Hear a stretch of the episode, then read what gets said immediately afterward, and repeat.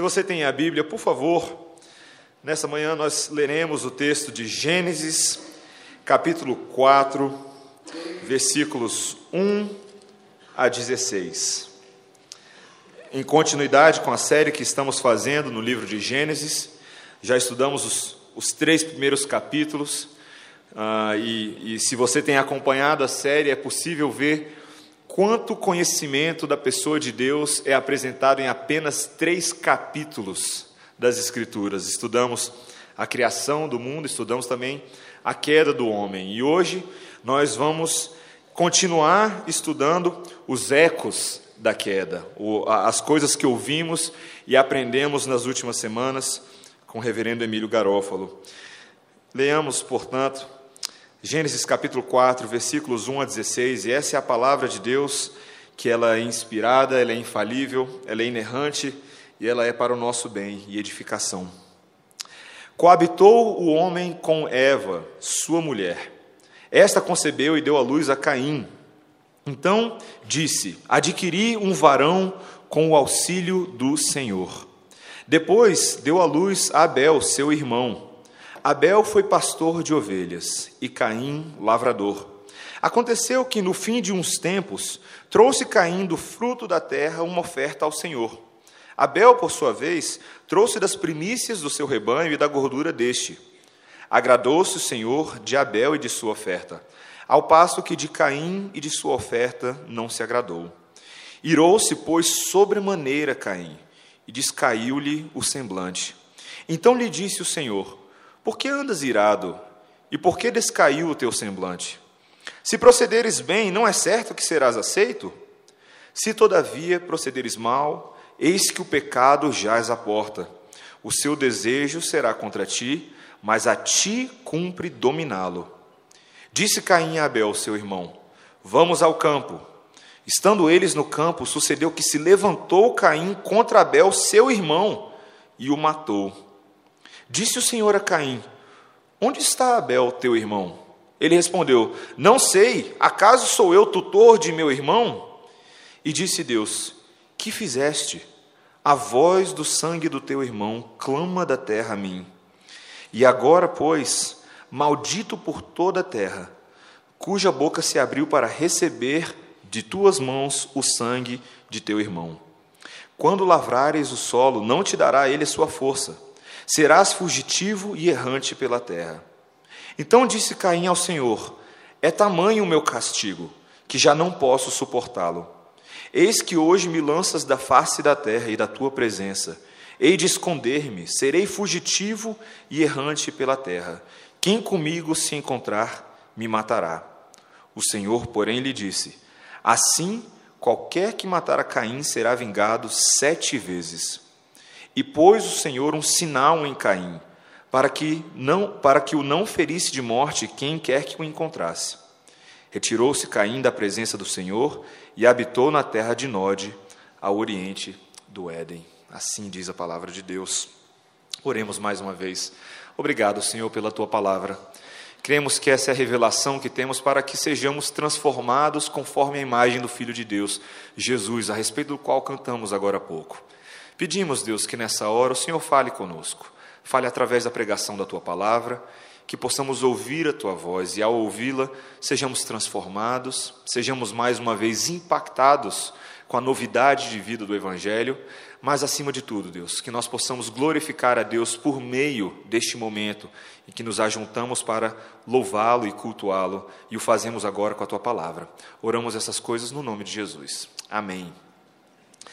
Amados, como nós costumamos reagir quando algo que parecia bom, algo que parecia muito bom, é bruscamente interrompido nas nossas vidas? Sem notícias, sem aviso nenhum. As coisas estavam acontecendo de um jeito e de repente tudo vira às avessas. Eu lembro que em 2012, em ah, fevereiro de 2012, Débora e eu ainda estávamos nos Estados Unidos quando eu recebi a notícia de que um homem chamado Robson Cavalcante, bispo da Igreja Anglicana no Brasil, conhecido de muitas pessoas, inclusive aqui em Brasília, havia sido assassinado pelo seu próprio filho. em Pernambuco. Ele era cientista político, professor da Universidade de Pernambuco e bispo da Igreja Anglicana. E conta a história que ele tinha um filho adotivo chamado Eduardo. Ah, e esse filho adotivo morava nos Estados Unidos desde os 16 anos de idade. Ah, voltou para o Brasil após um tempo estudando nos Estados Unidos, mas havia tido um problema com drogas, um problema com o fato de ter sido deportado, estava numa situação ilegal, uma vez que o seu visto havia sido expirado, e também estava com problemas na justiça americana, voltou para o Brasil. E ao voltar para o Brasil, ah, todas as pessoas achavam que o relacionamento dele com a família, ah, por causa da distância, o relacionamento estava bem, mas o menino não estava bem. Ah, e segundo o reverendo Hernani, Hermani Soares, que era amigo da família, quando Eduardo chegou ao Brasil, ele foi buscá-lo no aeroporto e ainda no desembarque o Eduardo perguntou onde poderia comprar uma arma. E pela manhã o rapaz saiu de casa, foi beber na praia e voltou à tarde. E à noite foi visto amolando uma faca na frente do portão de casa. Ah, e na noite anterior ao evento, o bispo, a esposa e o filho foram juntos ao culto. E na ocasião, o bispo falou aos fiéis sobre a alegria em ter o filho de volta à sua casa lembrando que aquele era o primeiro culto após a chegada do Eduardo ao Brasil. Mas por volta das 22 horas do dia seguinte, Eduardo começou a discutir com o pai, pegou a faca e golpeou seu próprio pai. A mãe foi defender o marido e também foi esfaqueada. O bispo Robson morreu no quarto e a mãe ainda foi levada para o hospital tricidentário em Olinda, com a facada no peito e veio a falecer alguns minutos depois, algumas horas depois. O Eduardo, vendo o que tinha feito, tentou se matar, não conseguiu, foi parar no hospital e até onde eu entendo ainda está numa situação de recuperação depois de dois anos por causa de todas as questões psicológicas e físicas que aconteceram com ele em decorrer não só desse evento, mas de coisas que haviam sido acumuladas na vida dele. Queridos, o que leva uma pessoa a matar os seus próprios pais? O que leva uma pessoa a matar o seu próprio irmão? Quando vemos atrocidades como essas na nossa sociedade, coisas que pareciam estar indo num rumo e de repente tomam um rumo completamente diferente, completamente inesperado, inclusive nos colocando em choque, em estado de choque, porque foi assim que eu me senti quando eu ouvi a notícia, nós nos perguntamos qual é o propósito de Deus nessa hora. Alguns até se perguntam onde está Deus nessa hora, porque não parece fazer nenhum sentido. Como pode um homem que era reconhecido como um homem. Eu, eu já tinha tido a oportunidade de interagir algumas vezes com, com o bispo Robson, não concordava com tudo o que ele pensava teologicamente e politicamente, mas o respeitava. E ele não era somente respeitado pelas pessoas que eram crentes, mas também pelas pessoas que não eram crentes no mundo. Ele conseguia, de uma maneira fascinante, caminhar esses dois universos e, e, e causar um impacto em favor do evangelho, em favor do reino. O que leva um homem a ter sua vida retirada assim, num piscar de olhos? Qual é o nível de maldade que um ser humano pode ter? Quando olhamos essas coisas e olhamos também para o texto que temos diante de nós, somos levados a nos perguntar qual é o tamanho da queda do homem em Gênesis 3, para que tamanhas atrocidades sejam cometidas logo no capítulo 4. Você já leu a história de Caim e Abel e, e nós precisamos entender esse texto adequadamente se quisermos entender o tamanho do pecado na humanidade, mas também o tamanho da graça e da misericórdia de Deus em nos resgatar. Então, se você tem o texto diante de você, hoje nós queremos estudar e eu quero ver cinco coisas com os irmãos nesse texto que eu acho que são relevantes para a gente: recomeço, adoração, depravação, punição e redenção. Tudo terminando com ão, fica fácil da gente resolver, né? Versículo 1 nos diz: Coabitou o homem com Eva, sua mulher. Se você lembrar bem o que havia acontecido, vamos apenas recapitular brevemente. O capítulo 3 não termina num tom muito bom. Adão e Eva agora estão sofrendo as consequências do seu próprio pecado, as consequências que Deus disse que aconteceriam, as maldições que aconteceriam em função de eles terem se rebelado contra Deus. Eles foram expulsos do jardim, Eles tiveram uma morte de cunho espiritual, eles perderam o status de relacionamento e de intimidade que eles tinham com Deus até aquele momento. Ah, e uma série de outras coisas foram pronunciadas, como por exemplo, no versículo, capítulo 3, versículo 16, e a mulher disse: Multiplicarei sobremodo os sofrimentos de sua gravidez. Ou seja, Eva agora teria dificuldades em conceber, teria dificuldades em dar à luz aos seus filhos, mas quando nós lemos o início do capítulo 4 e quando nós começamos a ler esses primeiros versículos, parece que há um novo tom de esperança na história de Eva e na história de Adão. Porque agora, mais uma vez, o texto nos lembra que eles estão colocando em prática o mandato cultural que Deus havia dado para eles em Gênesis 1, 27 e 28. Ou seja, crescei e multiplicai, vamos reinar sobre a terra, ter domínio sobre os animais, ter domínio sobre a criação. E o que eles estão fazendo? Tendo intimidade. A palavra para coabitar é se conhecer, é o relacionamento do marido e da mulher. E Eva, sua mulher, concebeu e deu à luz a Caim. E quem é Caim? Caim vem da palavra do, do verbo hebraico, caná, que é um verbo que significa adquirir, que significa conseguir. Então, Caim é aquele que foi adquirido. E como que Caim foi adquirido? O verso nos diz: adquirir um varão com o auxílio do Senhor. Será que existe alguma coisa de diferente? Parece que as coisas estavam indo por um rumo ruim, mas agora ah, talvez há uma ponta de esperança. Talvez Caim seja a semente de Eva, que foi prometida no versículo 15 do capítulo 3, quando Deus disse: Porém, inimizade entre ti e a mulher, entre a tua descendência e o teu descendente. Talvez Caim seja a resposta para os problemas de Adão e Eva. Talvez Caim seja um novo Adão um Adão recriado, um Adão sem, sem os impulsos de se fazer aquilo que Adão e Eva fizeram, afinal de contas, ele foi conseguido com a ajuda do Senhor. Então é possível, queridos, que quando nós lemos esse texto, a história poderia tomar um novo rumo. Talvez o Senhor já estivesse colocando em prática imediatamente as promessas que ele havia acabado de fornecer aos seus, aos seus, às suas criaturas, aos seus filhos. Mas o texto diz que não para por aí. Não foi só um, foram dois, eles não eram gêmeos, Abel veio um pouco depois. Depois, versículo 2: deu à luz Abel, seu irmão. Agora, Abel não é o adquirido, segundo o hebraico. Abel vem do hebraico Ebel, que significa nada. Abel significa vapor, aquele que passa. Abel não é o primeiro, não é o primogênito. Abel é o que veio na, na rebarba, sabe aquele assim que veio depois de brinde, pacote da TAM, que recebe no finalzinho, sabe?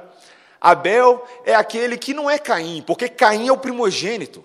Caim é aquele que tem o direito de primogenitura, é aquele é o herdeiro da família, é na, na, constituição familiar é o primeiro, é o que vai carregar o nome da família, é aquele que vai de uma certa maneira carregar não somente as posses familiares, mas toda a identidade familiar. Abel é nada. Abel é simplesmente aquele que veio depois.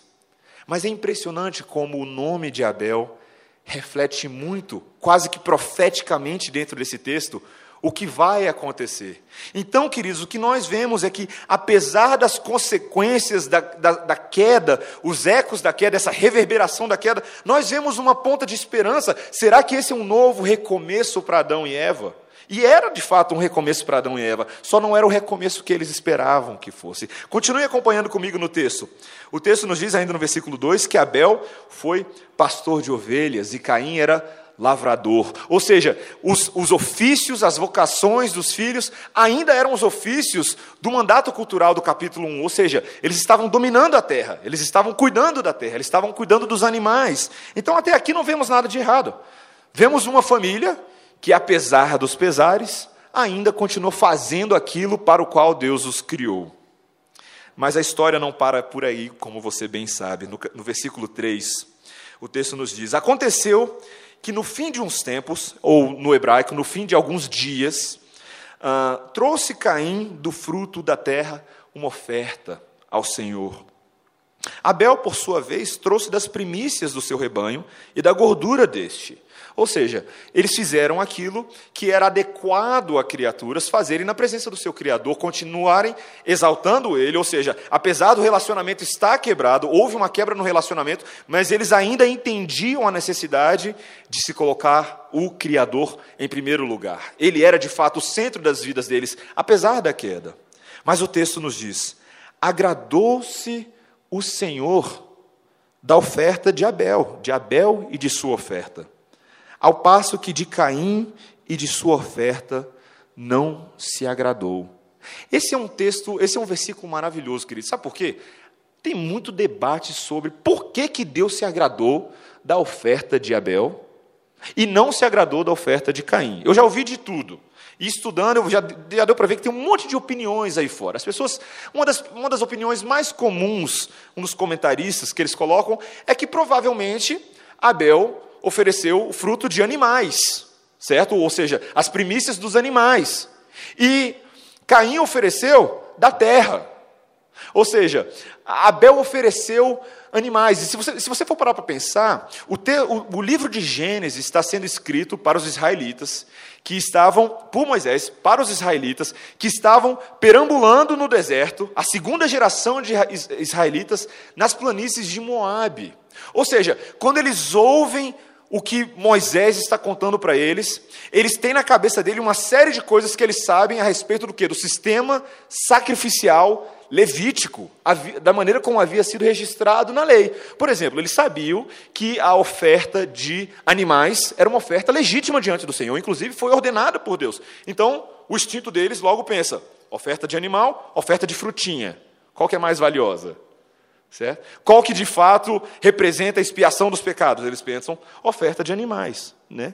Mas não é isso que o texto está falando para a gente. Até porque nesse momento da história, apesar de sabermos que Deus sacrificou um animal para cobrir de peles de animais Adão e Eva no momento que eles pecaram, não parece ser essa a questão do texto. Afinal de contas, cuidar de ovelhas era o ofício de Abel. E cuidar de plantinhas e da terra e dos frutos da terra era o ofício de Caim. E cada um apresentou suas ofertas de acordo com os ofícios e vocações que eles tinham. Então, quando nós tentamos colocar essa interpretação no texto de que era uma oferta, não é uma interpretação natural do texto. Então deve ser alguma outra coisa, certo? Talvez então seja a questão das primícias certo? Porque as primícias dos animais era mais valiosa do que as primícias da terra. Mas isso também não parece ser pertinente. Porque afinal de contas, como que você define as primícias dos animais, aquilo que é melhor, mas o que você define as primícias da terra? Você não tem como colher as primícias da terra. Afinal de contas, a, a, na época da seara, na época da, da colheita, a maneira como você seleciona o fruto da terra é diferente da maneira como você seleciona animais. Os critérios são diferentes.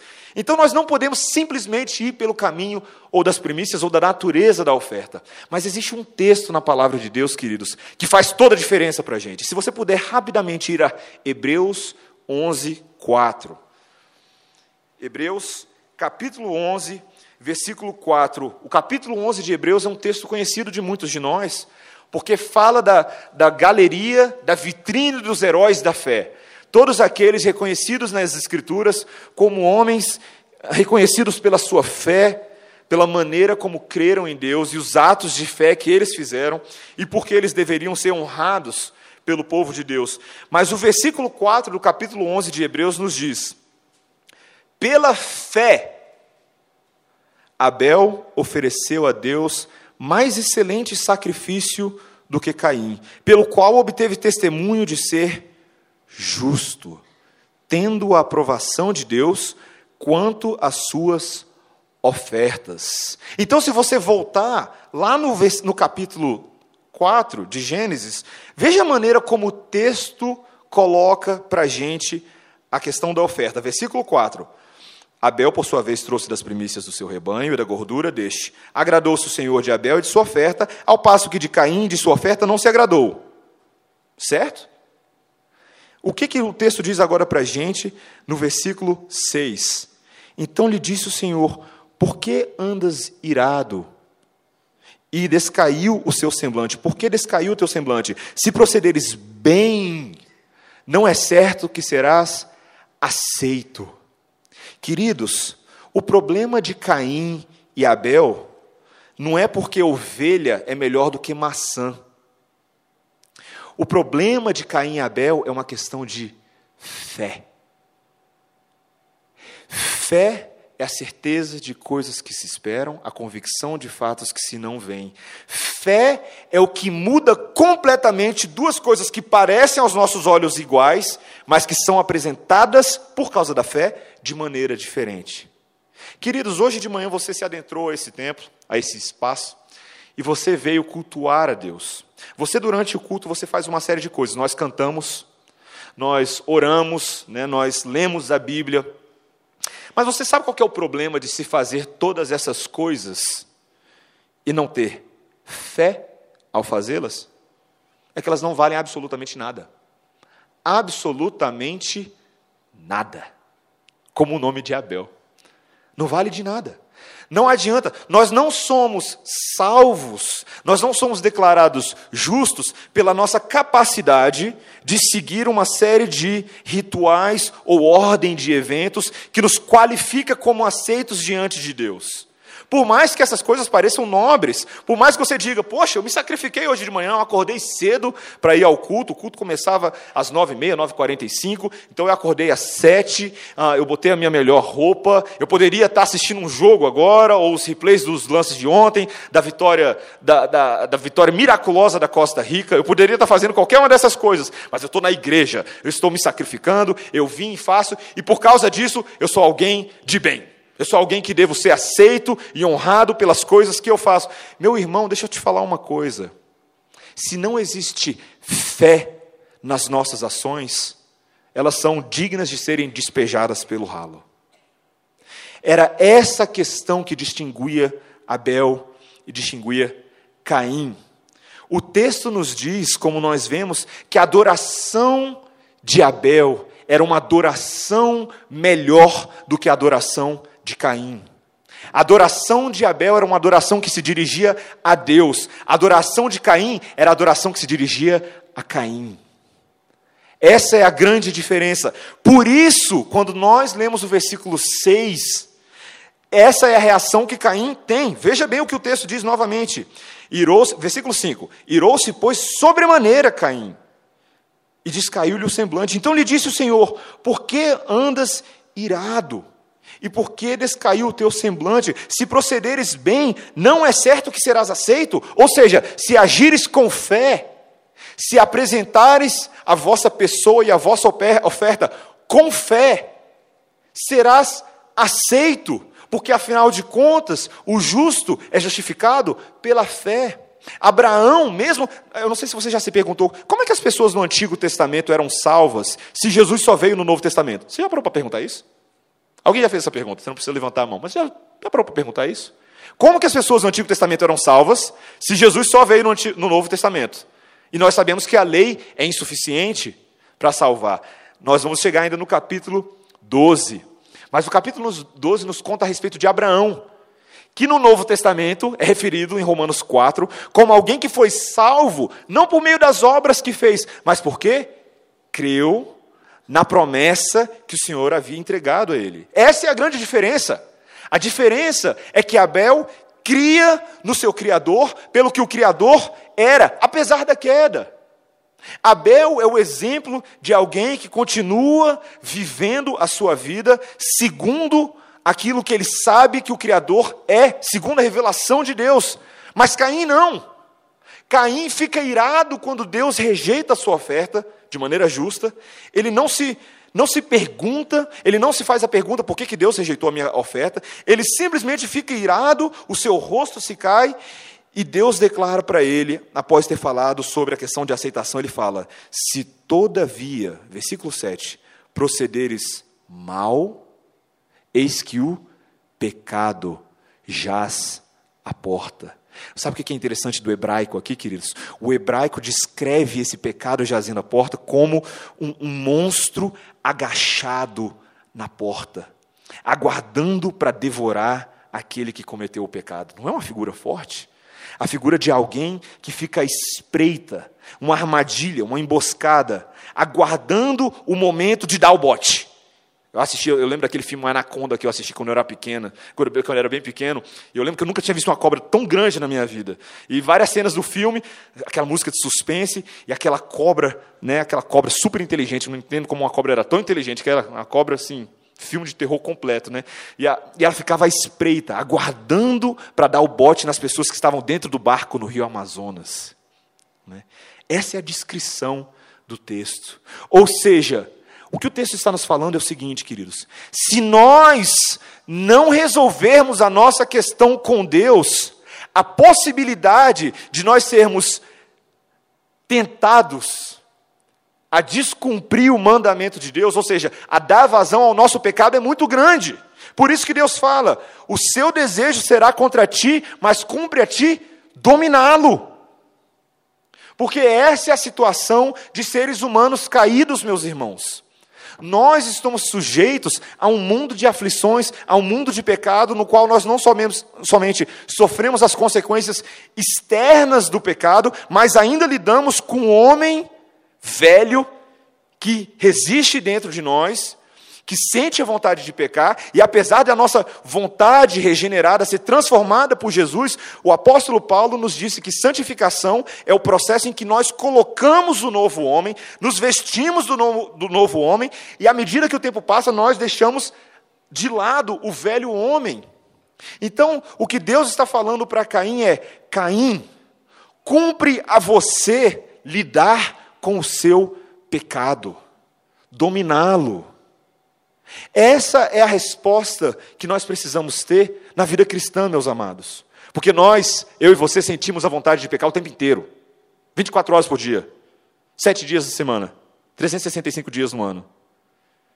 Se nós não entendermos que fomos conferidos segundo a fé em Jesus Cristo, aquela justificação que Deus declara e Deus anuncia e que Deus separa e que Deus decreta antes da fundação do mundo, se nós não nos apropriarmos dessa realidade adequadamente, nós teremos dificuldade em dominar o pecado que jaz à nossa porta.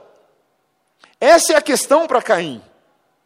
Agora, queridos, se o texto tivesse terminado aqui, estava bom demais, né?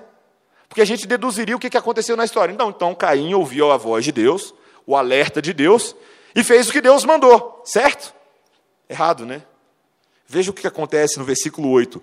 Disse Caim a Abel, seu irmão: Vamos ao campo.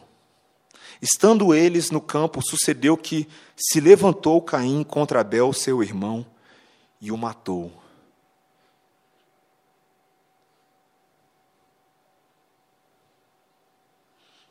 Esse é, um, esse é um quadro, queridos, que deveria nos assombrar. O problema de nos acostumarmos com a narrativa bíblica, com as histórias que nos ouvimos, é que paramos de refletir sobre a seriedade dos eventos que se sucedem. Caim, mesmo após ter ouvido a voz de Deus, o próprio Deus vem a Caim e conversa com ele e pergunta: Caim, por que você está triste? Deus se aproxima de Caim, não é Caim que toma a iniciativa de ir até Deus e resolver o problema, é Deus que vai até Caim, é Deus que se revela, é Deus que manifesta a sua graça e orienta Caim nos seus passos. Mas mesmo assim, Caim não dá ouvidos à voz de Deus. Caim dá ouvidos ao monstro agachado na porta. E ele faz aquilo que é certo aos seus próprios olhos. Antes da gente entrar no mérito do assassinato em si, meus irmãos, quantas vezes nós ouvimos a palavra de Deus e segundos depois nós fazemos aquilo que é exatamente o oposto do que nós acabamos de ouvir, sabendo o que nós ouvimos, mas consciente de que queremos fazer aquilo que nos agrada? Quantas vezes isso já aconteceu com você?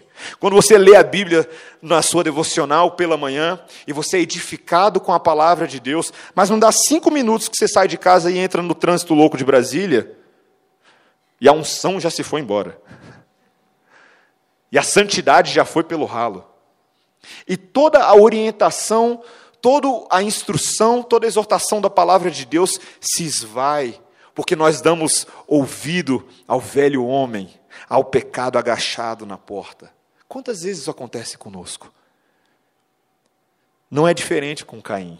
Talvez a proporção do pecado de Caim nos assuste, nos assombre, mas nós sabemos, nós sabemos, e eu quero confrontar a igreja nessa manhã, que nós somos passíveis de cometer os mesmos pecados de Caim, se não pior, porque nós nos conhecemos.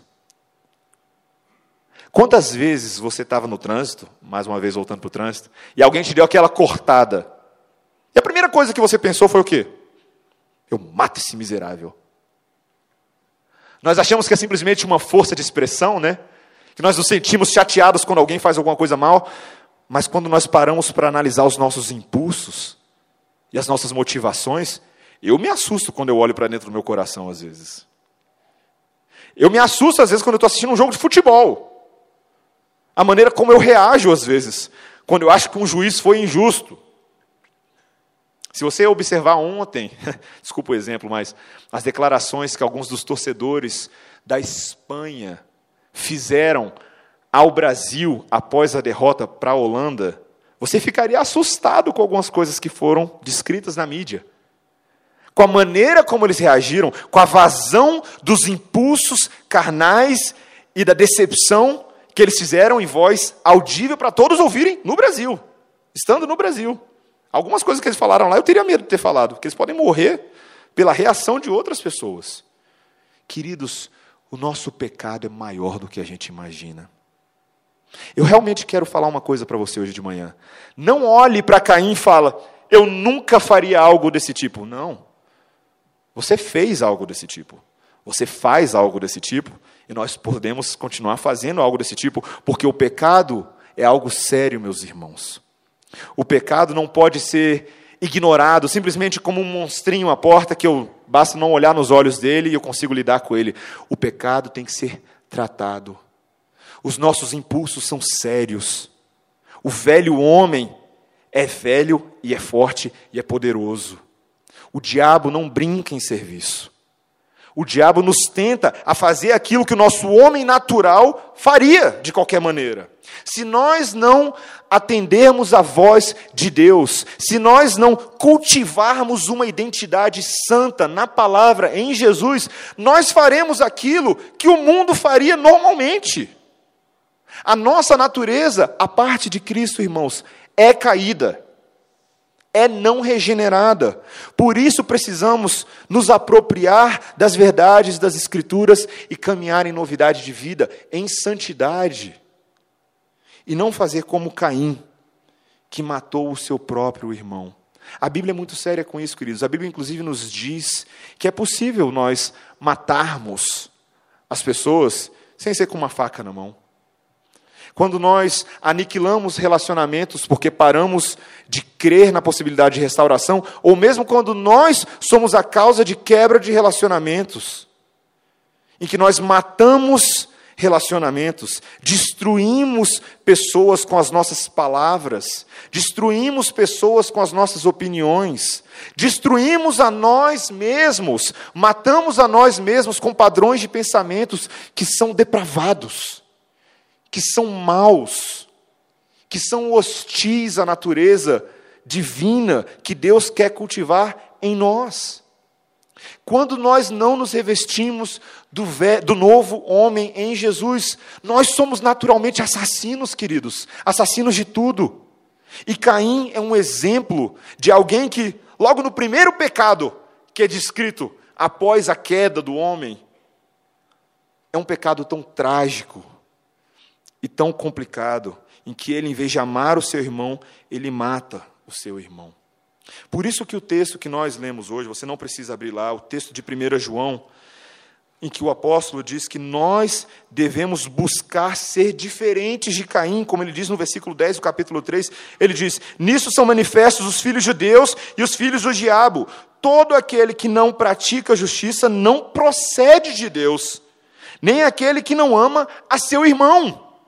Porque a mensagem que ouvistes desde o princípio é essa: que nos amemos uns aos outros. Não segundo Caim, que era do maligno e assassinou a seu irmão. E por que o assassinou? Porque as suas obras eram más e a de, seus, a de seu irmão eram justas. Isso é muito sério, queridos. Isso é muito sério. E o Senhor, adequadamente, após ver, contemplar o recomeço de Adão e Eva, após tratar da questão de adoração, após tratar da questão da depravação de Caim, o Senhor vai punir a Caim.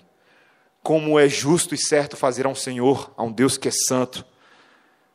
No versículo 9 ele diz: Onde está Abel, teu irmão? A mesma pergunta que foi feita para Adão e Eva. A partir de agora, nós vamos ver, como nós já temos visto no texto, simplesmente um reflexo uma reprodução quase que paralela de todos os eventos que se sucedem na queda de Adão e Eva. Porque Deus faz a mesma pergunta que ele fez no capítulo 3, versículo 9. Veja a pergunta, Gênesis 3, capítulo, versículo 3, cap, não, perdão, capítulo 3, versículo 9. Quando ele diz: E chamou o Senhor Deus ao homem e lhe perguntou: Onde estás? E agora ele pergunta para Caim: Onde está seu irmão? Abel que foi feito dele? Queridos, nós não sabemos, nós sabemos que Deus sabia do paradeiro de Abel.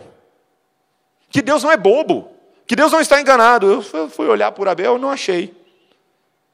Mas essa pergunta retórica é feita para confrontar Caim e para que nós aprendamos mais a respeito do Senhor quando ele pergunta: e ele respondeu: Não sei, acaso sou eu tutor do meu irmão? Duas coisas acontecem. Primeiro, ele mente para Deus. Gente, quem em sã consciência vai mentir para Deus? Não sei. Não sei, não vi, acordei hoje. Como é possível mentir para aquele que caminha no jardim, aquele que conhece toda a terra? Mas é isso que ele faz. É isso que o pecado faz em nós, queridos. Nós negamos, nós negamos as verdades mais óbvias e patentes aos olhos dos homens, achando que podemos nos esconder de Deus. Mas ele não somente mente para Deus, o que ele faz também? Ele se esquiva da responsabilidade familiar e pactual que ele tem. Quando ele diz: Não sei, acaso sou eu tutor de meu irmão? Por acaso eu sou babá de Abel, Deus? Por acaso eu tenho que ficar me preocupando por onde Abel anda, com quem ele sai, o que ele está fazendo? Sim, Caim. Sim. Porque essa é a sua responsabilidade como irmão mais velho. Essa é a sua responsabilidade como membro da família. Mas não foi isso que você fez, Caim, foi? Não foi isso que você fez. O que você fez foi algo tão trágico que ao perguntar isso, eu fico imaginando Deus fazendo essas perguntas em vez de ir direto ao ponto, né? É muita paciência e longanimidade. Um Deus que, na sua misericórdia, em vez de aniquilar automaticamente Caim, como Caim merecia, porque é a proporção do pecado que ele fez, Deus pergunta, e Deus quer que Caim pense e que Caim seja confrontado com seu próprio pecado. Versículo 10: E disse Deus: Que fizeste? A voz do sangue do teu irmão clama da terra a mim, Caim, da terra que você cultiva da terra que você lavra, da terra que você deveria ter colhido uma oferta agradável a mim por meio da fé, é essa mesma terra que agora clama o sangue do teu irmão. Vocês conseguem perceber, meus irmãos, a inversão que o pecado causa na vida de Caim? A completa inversão de valores, em que da terra deveria haver a bênção, agora a terra colhe o mal, a maldição da morte, por causa do sangue de Abel derramado pela terra, a terra clama a Deus. Versículo 11: És agora, pois maldito por sobre a terra, cuja boca se abriu para receber de tuas mãos o sangue de teu irmão. Quando lavrares o solo, não te dará ele a sua força. Ué, Deus já tinha falado isso para Adão e Eva. Que seria difícil o trabalho de colher os frutos do solo, mas agora Deus promulga essa maldição, ele fala: por causa desse pecado que insiste em não ir embora e que você cultiva, o solo não te dará a sua força. Ou seja, o trabalho vai continuar sendo penoso e talvez até pior. Ele perde a bênção da provisão de Deus, como Adão e Eva haviam perdido. E ele perde mais. Serás fugitivo e errante pela terra. Ele perde a presença de Deus, o local que Deus havia preparado. O jardim do Éden, em toda a sua perfeição, havia sido perdido por Adão e Eva. Mas agora, o pouco que havia restado para Caim também será desfeito. Não há mais isso, Caim. Agora, não somente você não vai mais habitar na minha própria presença, como você não vai mais habitar aqui. Inclusive, você não vai habitar em nenhum lugar. Você vai ser nômade e errante pela terra. A terra que foi criada para nossa habitação e para a glória de Deus. Nem essa própria terra agora era digna, ou Caim não era digno dessa terra. E ele seria errante pela terra. Versículo 13: Então disse Caim ao Senhor: É tamanho o meu castigo que já não posso suportá-lo. Demorou para cair a ficha, hein, Caim? Demorou para cair a ficha. Quantas vezes, amados, nós só vemos o tamanho do nosso pecado quando Deus desce a mão na gente. Quando o Senhor que ama aos seus filhos e disciplina aos filhos que ama, nos corrige, e então os nossos olhos são abertos. Quando Natan chega para Davi e fala: O homem é você, meu irmão. O homem da história é você. Foi você, essa história toda que eu contei, o profeta Natan, é para você lembrar que quem adulterou com Batseba foi você, Davi. E essa sua ira, que é justa por causa da história que eu contei, é uma ira contra você. E Deus está te corrigindo. E por causa do seu pecado, rei Davi, a espada não vai sair da sua casa nunca mais. Apare parece, queridos, que muitas vezes nós só aprendemos a viver em santidade e observar a lei de Deus quando Deus nos corrige. E é o caso de Caim, quando Deus aplica a ira do seu castigo, Caim reconhece que ele não pode suportá-lo.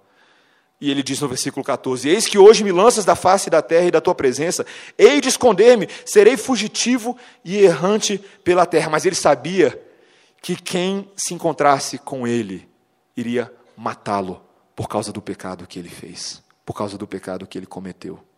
Ele estava de fato destinado à morte, como ele bem sabia. E aqui, queridos, meu último ponto. Após termos visto essa punição de Deus, o julgamento, a depravação, nós vemos algo que nos choca mais uma vez. Como se já não tivéssemos sido chocados o suficiente nesse texto. Deus vai nos chocar de uma maneira que Caim não é possível nos chocar. Deus vai fazer algo diferente, meus amados. No versículo 15, temos a preposição da graça. Sabe qual é a preposição da graça? Porém. Todo porém é uma bênção na Bíblia. na maioria das vezes, nem sempre. O Senhor, porém, lhe disse: Assim qualquer que matar a Caim será vingado sete vezes. O número sete na Bíblia é o número da perfeição, meus amados. Isso fica evidente no livro de Apocalipse. O que Deus está falando é que, apesar do que Caim fez, o Senhor vai proteger Caim de maneira perfeita. Em vez de, de Deus julgar e aplicar a ira sobre Caim de maneira perfeita, ele de alguma maneira decidiu ter misericórdia de Caim, por causa do clamor de Caim. E ele decide preservá-lo. De tal maneira que as pessoas que atentarem contra a vida dele serão vingadas sete vezes, perfeitamente. E pôs o Senhor um sinal em Caim para que o não ferisse de morte quem quer que o encontrasse. Há muito debate sobre o que é esse sinal. Inclusive, muitas pessoas esquecem o propósito da história, ficam só na questão: o que é o sinal de Caim? Será que era uma tatuagem? Será que era um penteado diferente? Será que era uma. Enfim, meus amados, a Bíblia não fala para gente o que era o sinal de Caim. A Bíblia não se preocupa em descrever para a gente o que era esse sinal, porque não é o sinal em si que era importante. Inclusive, eu quero até apresentar uma versão diferente.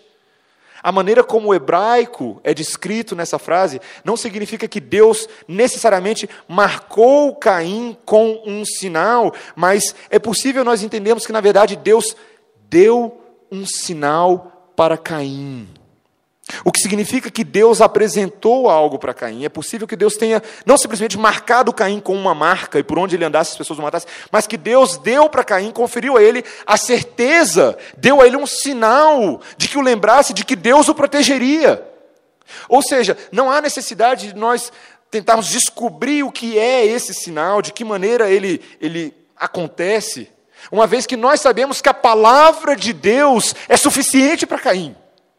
É a palavra, o sinal da promessa de que Deus falou, de que nada aconteceria a Caim, ou que se acontecesse, alguém atentasse, se essa pessoa seria vingada. Então é importante que nós não percamos o foco do texto. O ponto é: Deus decidiu agir com graça comum sobre Caim. Porque Caim, meus amados, como a Bíblia deixa muito claro, não era regenerado. Caim não pertence ao povo de Deus. Caim é filho do diabo. Mas Deus, na sua imensa misericórdia, e você pode andar por esse mundo e saber que muitas pessoas não são salvas, muitas pessoas não conhecem ao Senhor Jesus, e mesmo assim o Senhor cuida delas, porque a chuva cai sobre a cabeça de ímpios e justos. E o Senhor dá provisão àquele que é ímpio e dá provisão àquele que é justo. E ele, e ele cuida da saúde daquele que não o teme e da saúde daquele que o teme. Apesar de sim sabermos que existe um cuidado especial de Deus para com o seu povo, sabemos também, queridos, que esse mundo só se sustenta por causa da graça comum e da misericórdia infinda do nosso Deus. O mundo não se sustenta por si só, é Deus quem cuida.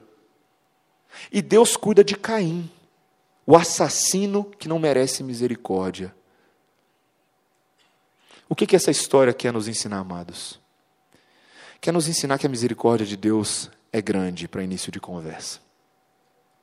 Que você e eu, que amamos e tememos ao Senhor, éramos como Caim. Nós não merecíamos a misericórdia de Deus. Adão e Eva não mereciam. Ninguém nesse mundo merecia. Mas Deus, de alguma maneira, decidiu, na sua cabeça divina, fazer algo que nós não merecíamos. Ele nos preservou.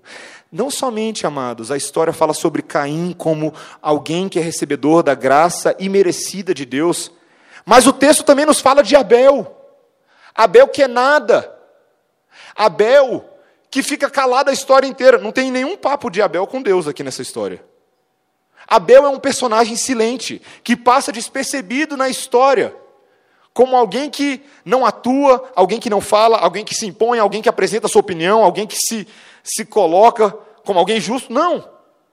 Abel é o inocente que é morto sem abrir a boca. Abel é como a descrição que nós temos de alguém em Isaías 53, 7, quando o profeta fala da seguinte maneira: a respeito do servo sofredor. Ele foi oprimido e humilhado, mas não abriu a boca. Como cordeiro foi levado ao matadouro, e como ovelha muda perante os seus tosqueadores, ele não abriu a boca. Por juízo opressor foi arrebatado, e de sua linhagem, quem dela cogitou? Porquanto foi cortado da terra dos viventes, por causa da transgressão do meu povo, foi ele ferido. Designaram-lhe a sepultura com os perversos, mas com o rico esteve na sua morte, posto que nunca fez injustiça, nem dolo algum se achou em sua boca. Abel, meus amados, é um tipo de Cristo, que na sua inocência, na sua dignidade de trabalhador, pastor de ovelhas, até nisso ele é um tipo de Cristo.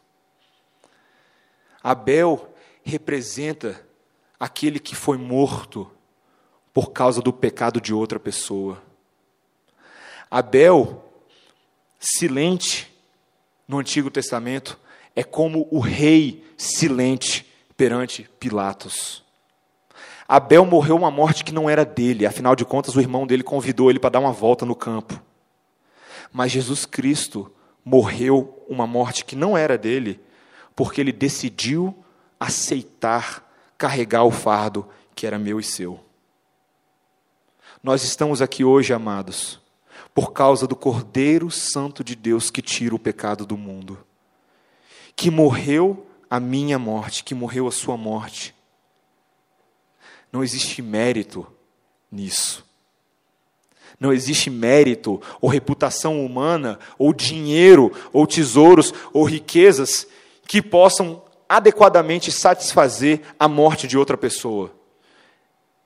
Nem que se me pagassem um milhão, eu morria por quem não merece. mas alguém fez isso por mim sem receber nada. Sem receber nada de imediato, sem receber nada de valor dos homens. Mas por causa da morte dele, eu e você, considerados assassinos diante do Senhor, porque a nós foi acusado termos crucificado o Senhor da glória, a humanidade caída. Nós, que éramos para estar em prisões eternas, andamos de mãos livres agora. Não somente livres, mas livres para Ele.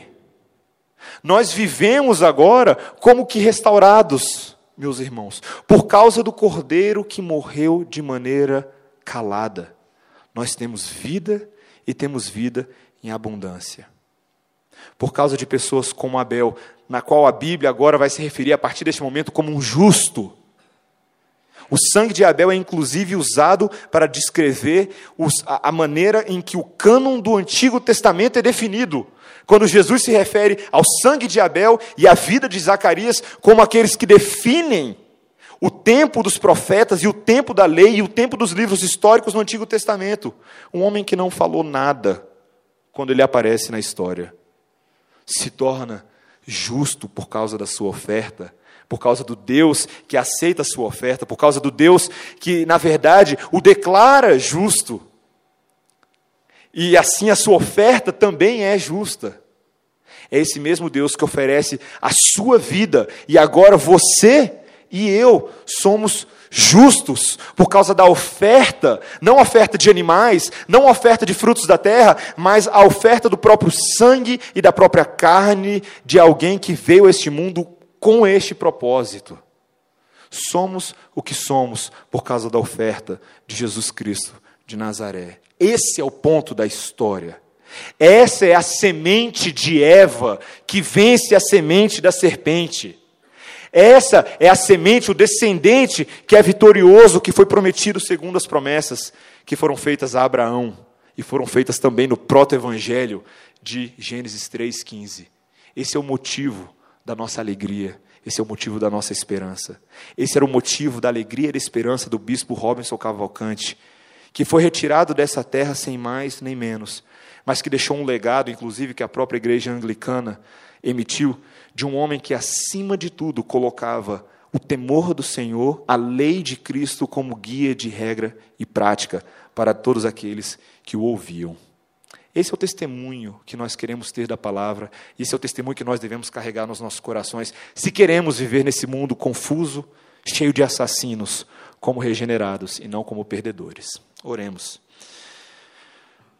Obrigado, Senhor, pela tua palavra. Nós o louvamos, Deus, porque sabemos que não somos merecedores do sacrifício agradável de Jesus Cristo de Nazaré.